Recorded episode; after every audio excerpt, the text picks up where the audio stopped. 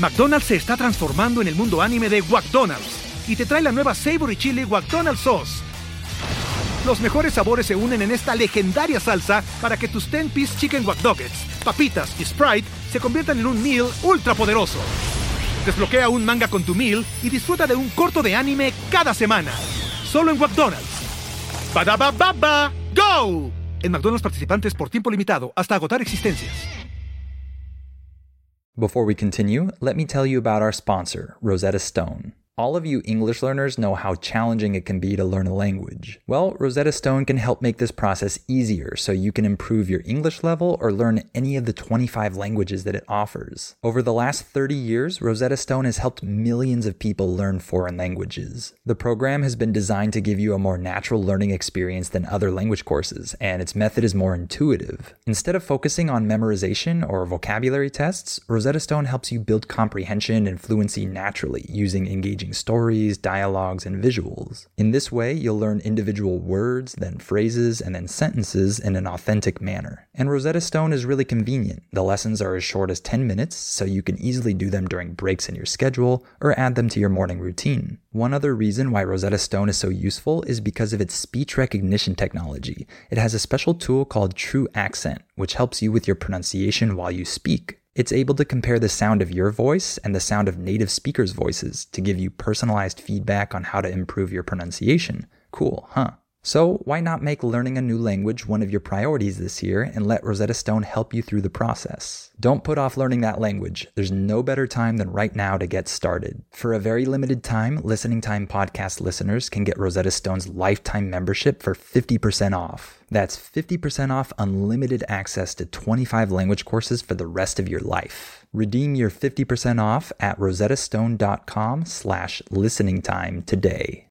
Welcome to the Listening Time Podcast. I'm Connor with polyglossa.com, and you're listening to episode 7 of the Listening Time Podcast. If this is your first time with us, welcome. I'm happy to have you here. This podcast is for English learners who want to practice their listening skills, but who still can't understand native English when it's spoken very fast or when natives are talking to each other. So, if that's where you're at in your English journey, then this podcast should be perfect for you. Really, this podcast is designed for people who are trying to increase their level of listening so that they can eventually listen to normal podcasts that are made for English speakers. So, hopefully, this will be a good tool to help you reach that level. So, in each episode of this podcast, I talk about different topics. So, the topics are often random, or they might be something relevant to my daily life, something I've done recently, a trip I've taken, etc and in each episode, I speak naturally. I don't read any script.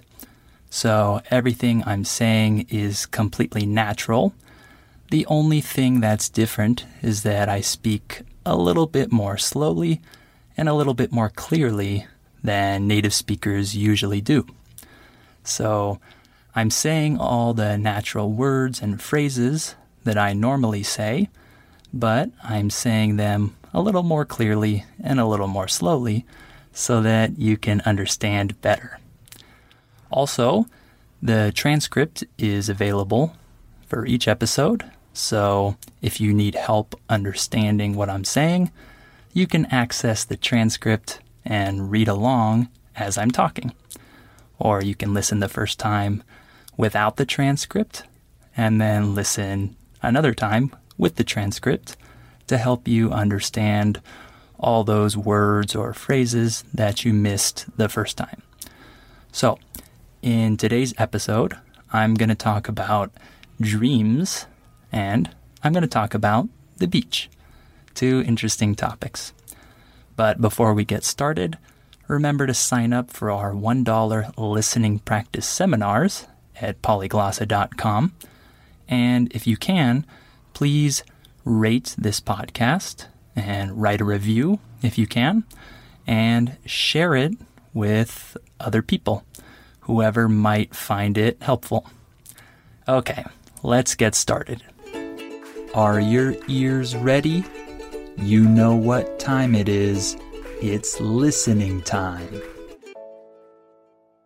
Okay, so we're going to talk about dreams first. When I say dreams, I'm actually referring to the things that we see, the images and stories that we see and experience when we're sleeping. So, of course, the word dream can refer to a goal that we have uh, that we want to achieve in the future.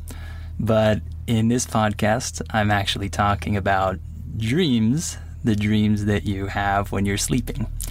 So, this is an interesting topic for me, and I think for many people, because most people have no idea why we dream, right? What is the purpose of having dreams? Well, in the very little research that I've done, I've found that uh, many experts or researchers say that one of the reasons that we dream is to store or organize memories. When we store something, that means that we put it in a safe place so that it stays there for a long time. Right? So if you have some sort of food, you might see on the package that it says store in the refrigerator, right? Store in freezer or something like that. So when I say store memories, I mean that your brain kind of puts those memories in a safe place so that it can recall them in the future. So that seems to be one of the reasons why we dream. And then uh, we also dream to organize our memories. So maybe our memories and our thoughts throughout the day are a little bit disorganized, a little bit scattered. When I say the word scattered, I mean that the dreams are not organized in uh, a neat order. They're all over the place. So if I say the boys' toys were scattered all over the floor, I'm saying the toys were uh, the toys were unorganized and they were all in different places on the floor. So um, when we dream, it seems that our brain can organize our memories so that later we might remember them better. Kind of interesting, right? We don't normally think of that when we think of dreams, right? We just think of interesting adventures or weird stories that our brain comes up with. But really, your brain might just be organizing and storing the information that you have in your brain. So I thought that was pretty cool. Um, another thing that dreams might do is they might help your brain get rid of unimportant memories. Right? When I say get rid of, I'm saying that your brain throws them away, deletes them, right? erases them. So we say the phrase get rid of. So your brain might get rid of certain memories when you're dreaming because they're unimportant, right? Your brain doesn't want to store all this unimportant information, right? It wants to keep the most essential things, the things that are most important to remember. So, dreams might also help. Um, they, they might also help our brain do that. And then, one other thing I found is that dreams might also help us um, deal with complicated feelings. So maybe we have some complicated issues in our lives and we feel many different emotions about those issues. And so during our dreams, eh, our brain might be able to handle or deal with complicated feelings. Right? When we say that we deal with something, it means that we confront some problem, we confront some issue, and maybe try to solve it or figure it out. So our brain might be able to deal with some complicated emotions or feelings that we have when we dream. So that's also pretty cool. And so when I think about um, my own dreams, when I think about how I dream, many times I can remember my dream right when I wake up, but then throughout the day, at some point, I kind of start to forget what I dreamed the night before. I'm sure many of you have experienced this same phenomenon, right? We tend to forget our dreams pretty easily after we wake up. So, what some people do, I've heard this before, some people keep a dream journal. A dream journal is a journal or a little book that you keep beside your bed. And when you wake up in the morning, when the dream is still fresh in your mind, you can write it down in your dream journal so that you don't forget it. And later on in the day, or many days later, you can go back to your dream journal and see what you dreamed a couple of weeks ago, or remember what you dreamed a year ago, etc. So I've always wanted to do that, but I just haven't made the effort to actually prepare one, right? I like the idea of keeping a dream journal, but until now, I haven't done that. But maybe I'll start because I'm really interested in my dreams. I always dream really, really um, crazy or interesting or fun or uh, scary things sometimes. And I like to remember these things that I dreamed. I don't like forgetting them, but that's what normally happens. So maybe I'll start keeping a dream journal. In terms of my dreams, what I frequently dream about when I sleep, there's, uh, I think, a wide variety. I dream about many different things. Are you ready to turn your best ideas into a thriving online business? Introducing Shopify, your no excuses business partner. You might not realize, but our podcast, More Than Mummies, it's a business. And we started it, of course, to talk about maternity, not to become an e commerce expert. So, yeah, we needed some help selling our merch and getting our store up and running.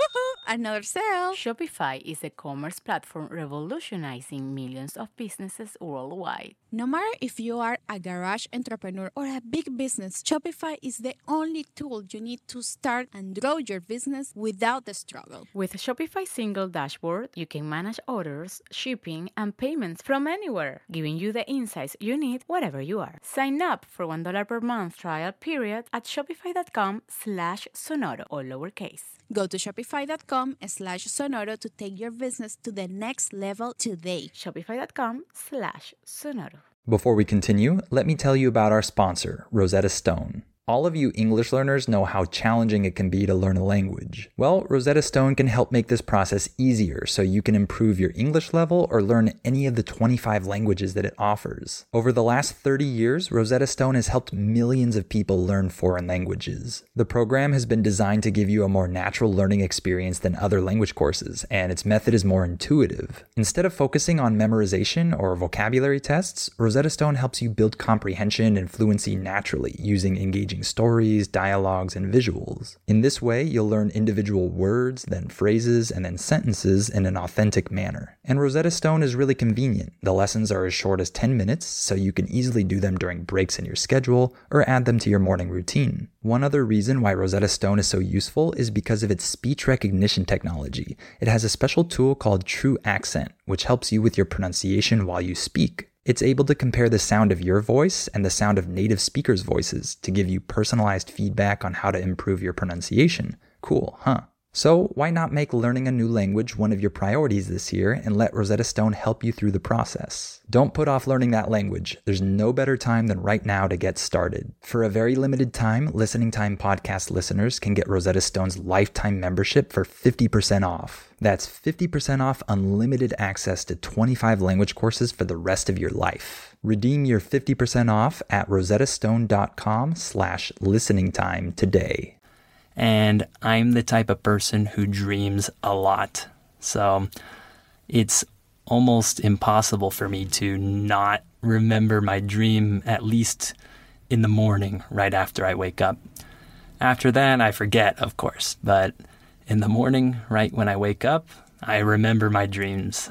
I always have very vivid, lively dreams. I'm that type of person. I know some people don't have a lot of memorable dreams, but I'm not one of those people. My dreams are always pretty interesting, to say the least. So, some of the recurring themes in my dreams, um, uh, well, let me explain the word recurring first. If we say something is recurring, that means that it happens again and again and it returns many times.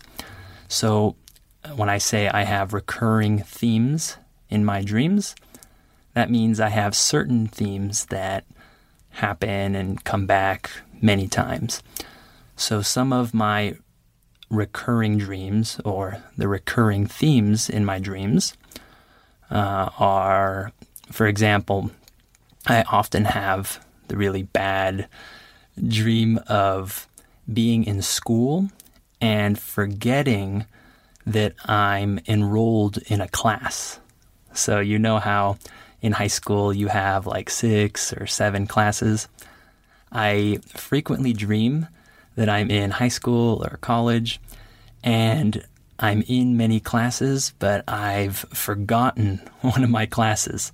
Like, I have never been to that class, I've never attended it from the very start of the semester. So I, I show up at this class almost at the end of the semester and I haven't done any work, any homework, any tests, and I know I'm going to fail. It's a um, funny dream. Whenever I wake up after this dream, I always laugh about it, but it's super stressful in the moment. When I dream this dream, I'm always super anxious during that time because I'm a good student, or I was a good student. So for me, it's a nightmare to think that I've forgotten about one of my classes. So that's a dream I have quite often. And another recurring theme in my dreams is that the characters in my dreams change a lot. What I mean by that is the person at the start of the dream becomes a different person before the end of the dream. So maybe at the start of the dream, I'm hanging out with a good friend of mine, and then at the end of the dream, it's some completely random person from my childhood or something, right? I don't know if this happens to any of you guys, but I've heard from other people that this is also common in their dreams. But for me, it always seems very strange when I compare the different characters that appear and when one character becomes a different character. And I always think to myself, why am I dreaming about this random person, right? It started out as my friend, and then he became someone completely unimportant in my life, someone from the past that I don't really remember well. So that's another recurring theme in my dreams. And one other thing that I tend to dream about is I usually have one small part of my dream that's related to something that happened to me the day before. So uh, I think this is my brain's way of storing that memory from the day. So most of my dream, Um, the majority of the dream itself is completely bizarre and unrelated to my life.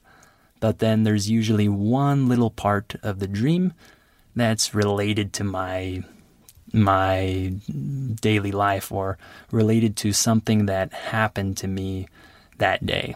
So it's actually relevant. So I find that this happens quite a bit when I dream. So, yeah, I think this topic is pretty interesting. And I know my thoughts are a little scattered here. I'm trying to remember my dreams and remember different themes throughout my dreams, but it's kind of hard because my dreams are always very bizarre and strange. So, let's move on to our second topic, which is the beach. So, this is a topic that many of you like because, in my experience, most people I've talked to like the beach, right? When people take vacations, when they have some time off of work, the first thing they think of is let's go to the beach, right? Let's go to the, the coast. So, uh, first, let's just talk a little bit about some of the famous beaches in the US. You might have heard of a few of them. For example, uh, Venice Beach in Los Angeles. This is a really famous beach because uh, on the the boardwalk by the beach or on the street by the beach by the sand, there are many interesting people there. If you've ever been to Venice Beach before, you know exactly what I'm talking about. There are a lot of pretty strange people doing strange things and selling strange items, and there are all types of people there. It's a little bit weird. It's not my favorite beach, but it's definitely a really popular beach in the US. Another one that is pretty close to Venice Beach is Santa Monica Beach. Uh, I like Santa Monica, the area.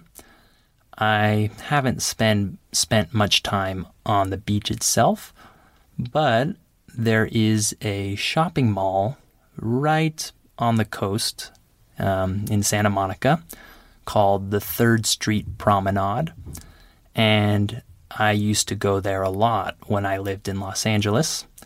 And they have some cool stores, and they have nice clothes and things like that there. So it's a nice place to take a walk. And there's also a pier at Santa Monica.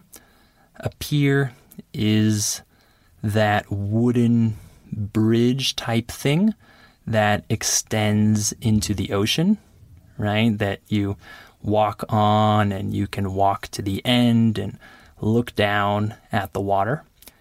And at Santa Monica Beach, they have a pier with certain rides, right? Like at an amusement park, like a Ferris wheel or roller coaster or things like that.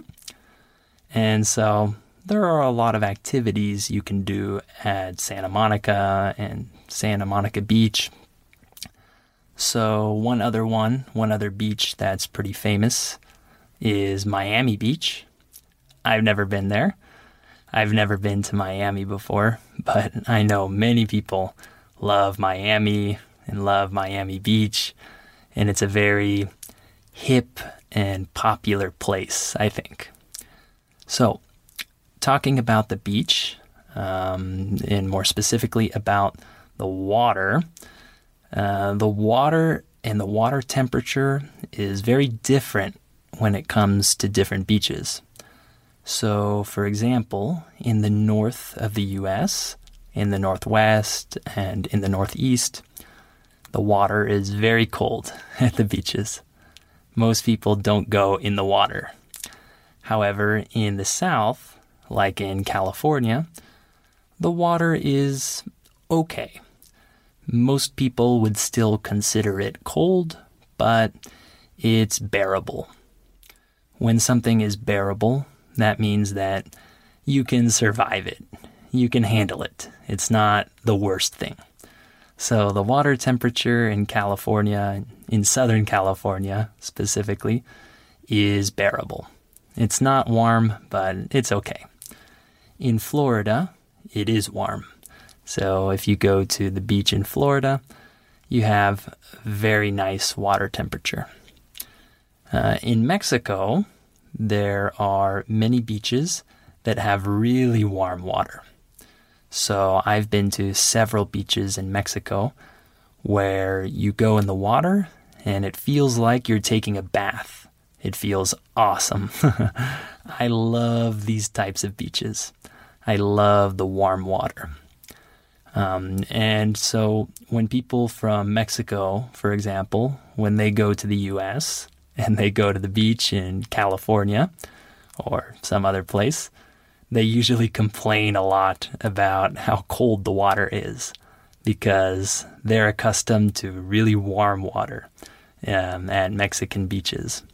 So now that I've been to several beaches in Mexico, it's hard for me to go to the beach in the US and enjoy it the same way because the water seems very cold to me. So, um, we have a couple places in the US where the water is really nice. I mentioned one of them, which is Florida. And the other place I can think of is Hawaii. I've been to Hawaii many times, and the beaches there are awesome. The water is warm, it's super clean and clear, and you can see all different kinds of fish. So, Hawaii is the exception. Hawaii is uh, the place in the US where the water is really warm, it's very nice, it's always a good time. So that's one place I definitely recommend if you like going to the beach. So, a few activities that uh, people like to do at the beach include sports like beach volleyball or soccer, uh, sometimes in the US, people throw the football around at the beach, American football. and there are many other types of sports that you can do on the beach as well. And there are also water activities, water sports. Uh, California is famous for its surfers. A lot of people surf in California. And also in other places like Hawaii, there are a lot of surfers as well. I've tried surfing once, but it was really hard and I couldn't stand up on the board. So I never went again. I didn't take any lessons, so I didn't learn exactly how to do it the right way. And so I didn't have the chance to succeed, really but maybe in the future I'll try again. Uh, there are other water sports that are a little easier, like boogie boarding. I used to do this when I was younger. Boogie boarding is where you lay down on the board and you let the wave push you to the shore. The shore uh, refers to the sand, the part right by the water. So when you boogie board, you ride a wave and it pushes you to the shore, to the sand. It's much easier than surfing. So I did that a lot when I was younger. And one other activity I can think of is building sandcastles. Kids especially like this activity because it allows them to use their imagination. Uh, I remember that I loved building sand castles when I was a kid. Um, for me, I'm not a huge beach person. I like warm water, as I mentioned, so I like the beaches in Mexico. I like swimming in the water. But nowadays, as an adult, the beach isn't my preferred place. I prefer the mountains, the forest, the desert, etc. But one thing that I like about the beach still is watching the sunset at the beach. It's always a really beautiful scene to watch the sun go down over the water. So when I go to the beach nowadays, it's usually in the late afternoon, after 5 p.m. or something, because I don't like being under the sun in the sand all day. I just prefer uh, going to watch the sunset, or if the water's really warm, then I'll stay in the water the whole time. I don't really like laying on the sand. All right, well, we're about done for today.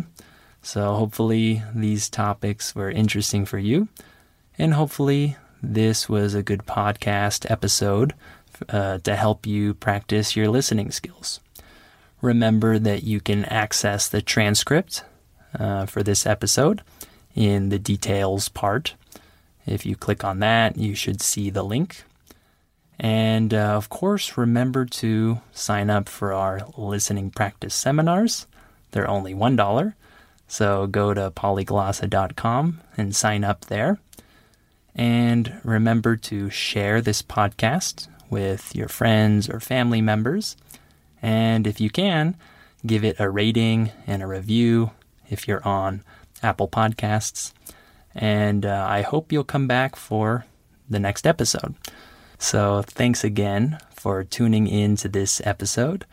And I'll talk to you on episode 8 of the Listening Time Podcast.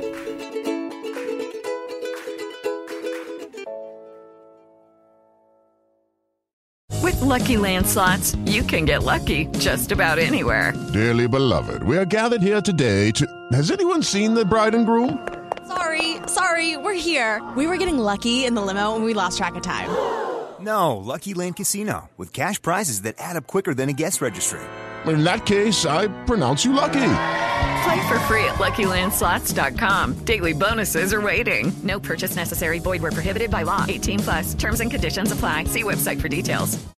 ¿Te preocupas por tu familia? Entonces, ¿por qué darles solo huevos ordinarios cuando pueden disfrutar de lo mejor? Eggland's Best, los únicos huevos con ese delicioso sabor fresco de granja, además de la mejor nutrición, como 6 veces más vitamina D, 10 veces más vitamina E y 25% menos de grasa saturada que los huevos regulares, además de muchos otros nutrientes importantes. Así que, dales los mejores huevos. Eggland's Best, mejor sabor, mejor nutrición, mejores huevos.